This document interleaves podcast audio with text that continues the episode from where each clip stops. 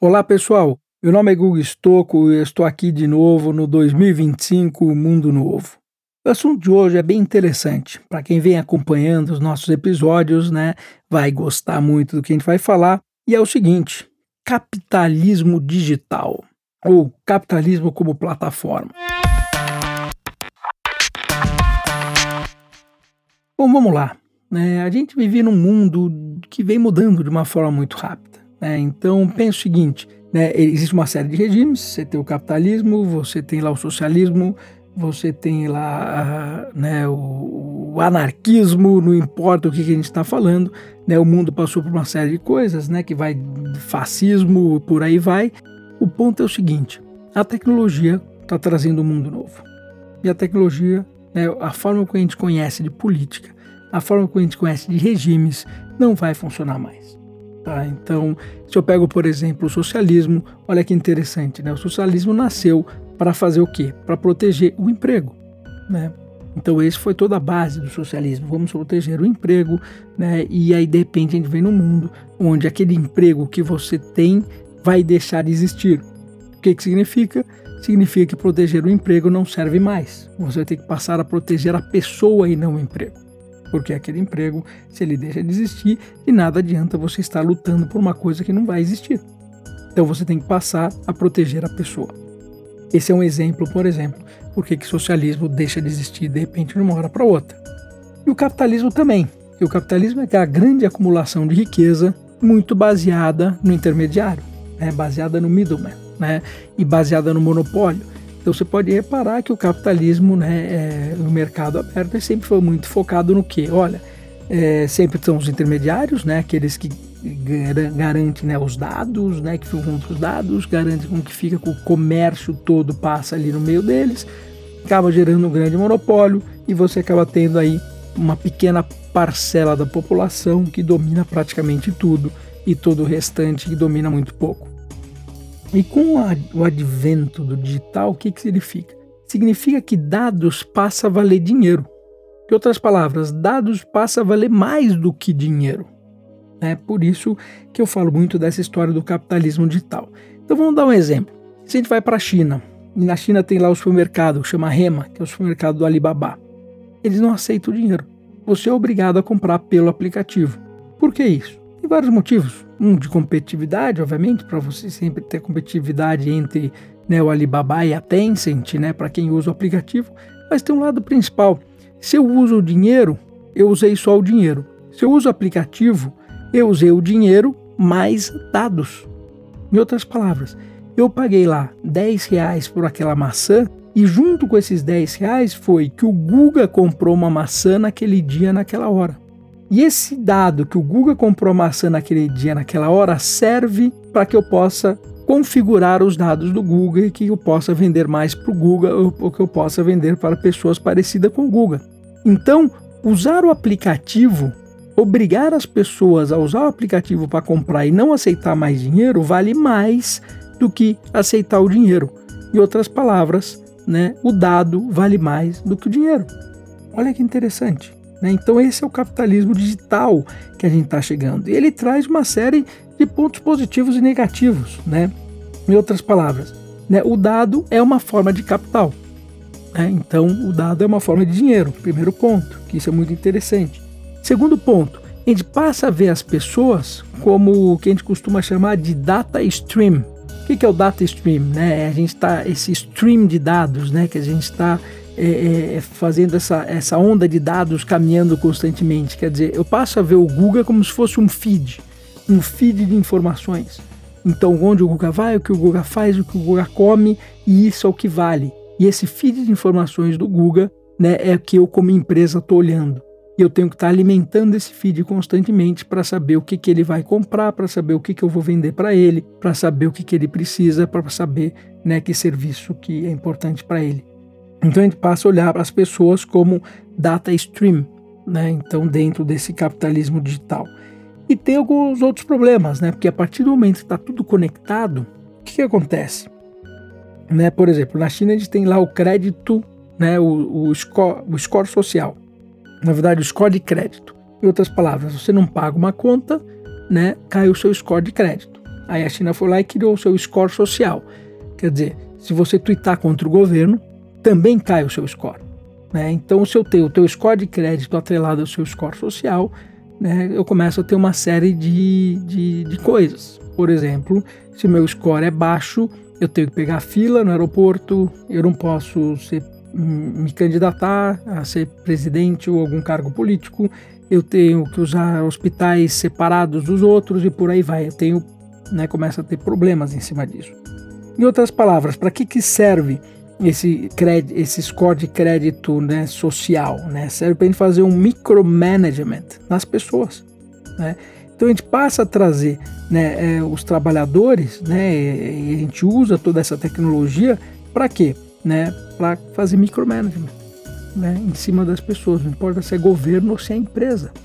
Né, começa a entender o que cada um está indo. A partir do momento que eu tenho, eu tenho um stream de dados daquela pessoa, eu passo a fazer o micromanagement e passo a usar ferramentas que modificam o behavior daquela pessoa.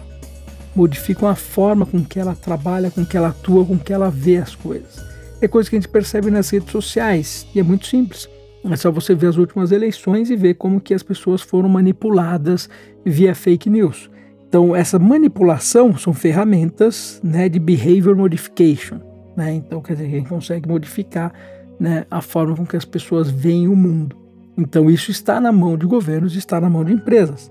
Então, a partir do momento que eu tenho um mundo conectado e eu, ser humano, sou o equivalente a um data stream, isso começa a acontecer eu posso começar a ter score de créditos com micromanagement e eu começo a ter essas ferramentas de manipulação em cima né, de mim. Olha que interessante. E qual que é o ponto principal? Alimentação de dados né, desse, desse processo como um todo, do, do ser humano como data stream, people as a data stream, é, é, é louco porque tem alguns momentos que você não vai conseguir fazer um opt-out desse negócio, você não vai conseguir sair disso. Né? Então, por exemplo, quando você está numa rede social, você não vai conseguir virar e falar o seguinte: olha, eu não quero que você pegue esses dados. Ou se você comprou um carro, você não vai poder falar: eu não quero que o, você, que o, o carro, eu tenha o tracking do carro negado, porque aí você não tem o seguro. Quando você compra um smart device, por exemplo, um Alexa, você não pode falar: não, não quero que o Alexa ouça a minha voz, né, ou as coisas que eu estou comprando. Né? Ou você tem um Netflix, eu não quero que o Netflix veja o meu histórico ou uma escova de dente que ela tenha né, um determinado tipo de movimento, eu não quero que esse tipo de movimento vá para, o fabricante. Então o que acontece é o seguinte: esses smart devices como um todo vão estar alimentando todo mundo e vão estar alimentando esse data stream né, todos os dias. Não vai ter muito como fugir de tudo isso. Gente vai começar a ter o quê? Primeiro com relação ao interesse. Esses smart techs, né? Quer dizer, todos esses devices que estão conectados por aí, gente vai ter um, uma questão de um dilema, né? Que é o interesse corporativo contra a autonomia humana. Né? Então, o interesse corporativo em querer te vender mais e querer mais informações suas, né? Contra o teu interesse humano do, poxa, o que, que eu quero que essas pessoas saibam sobre mim e como que eu quero moldar o meu interesse. Então, gente vai começar a ter esse conflito. Tem um lado também imperativo, como que eu estou extraindo esses dados e exercendo controle? Né? Então eu não quero que de repente determinada empresa exerça tanto controle sobre mim. Como é que eu vou fazer isso se eu não consigo fazer o opt-out? Né? Eu consigo impedir que essa empresa colete aqueles dados. Né? Olha que interessante. Mas também tem um impacto muito grande, que é o seguinte: em troca da conveniência que tudo isso traz para mim, eu acabo abrindo mão de toda essa privacidade. Muito fácil, one click buy né? Imagina, eu abro, aperto um botão e compro um produto que eu precisava naquele momento que eu recebi num feed exatamente naquela hora, né? Isso é muito cômodo, então é bom para mim. Só que aí eu abro mão da privacidade e a gente começa a trazer esses dilemas. Então, a gente está entrando no mundo, principalmente de, desse capitalismo digital, que é. Então, quando a gente tiver tudo conectado, e quando é que isso vai acontecer? A partir do momento que entra o 5G, tá? Então, o que, que é o 5G? 5G permite que eu conecte também as coisas, tá? Então não é só meu celular que está conectado, as coisas também estão conectadas, tá? Estão mandando dados constantemente uma velocidade muito, muito rápida. A partir do momento que está tudo isso conectado, né, com o ID do usuário, em outras palavras, sabendo o que, que é o Google e onde o Google está, e está tudo sendo né, traqueado, está tudo indo para a nuvem, né? quer dizer, todas as informações indo para a nuvem, e o poder computacional da nuvem passa a estar cada vez maior, né? isso está, vide computador quântico hoje no Google já funcionando, né? então quer dizer, esse computador quântico funciona na nuvem e trabalha todos esses dados na nuvem, a gente começa a ter essa história do capitalismo digital funcionando.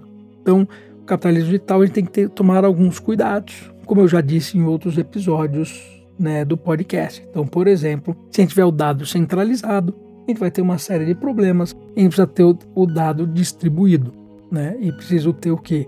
Que eu, indivíduo, tenha o poder da chave. Em outras palavras, eu preciso que esses dados estejam disponíveis não só para as grandes corporações, mas estejam disponíveis para todo mundo.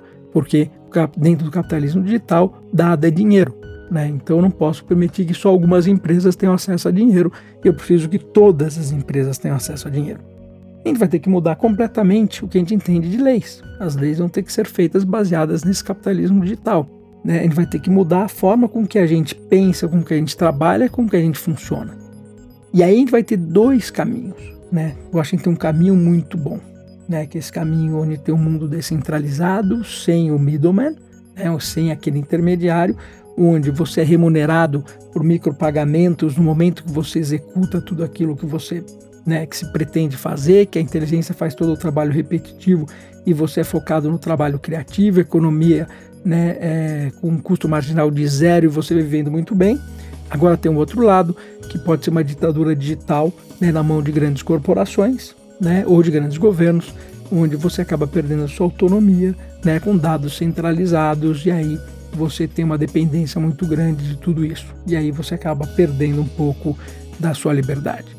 Então, acho que a gente vive hoje um grande dilema de se a gente vai caminhar né, para um mundo muito gostoso, né, de custo marginal de zero, foco na criatividade, né, dados né, distribuídos com controle no indivíduo focado na criatividade, ou se a gente vai caminhar para um mundo né, com ditadura digital, dados centralizados né, e dependência muito grande de empresas e governos. Então vamos ver por aí, né? E cabe a todos nós aqui né, tentar criar o futuro melhor. E aí eu deixo a provocação para vocês, né? Que futuro que vocês querem ter para suas crianças, né? E é um dos motivos de que eu faço esse podcast aqui, justamente para abrir os olhos das pessoas e fazer com que a gente pelo menos traga essa discussão para a mesa, ao invés de ficar discutindo apenas sobre o passado. Obrigado, pessoal, e vejo vocês no futuro.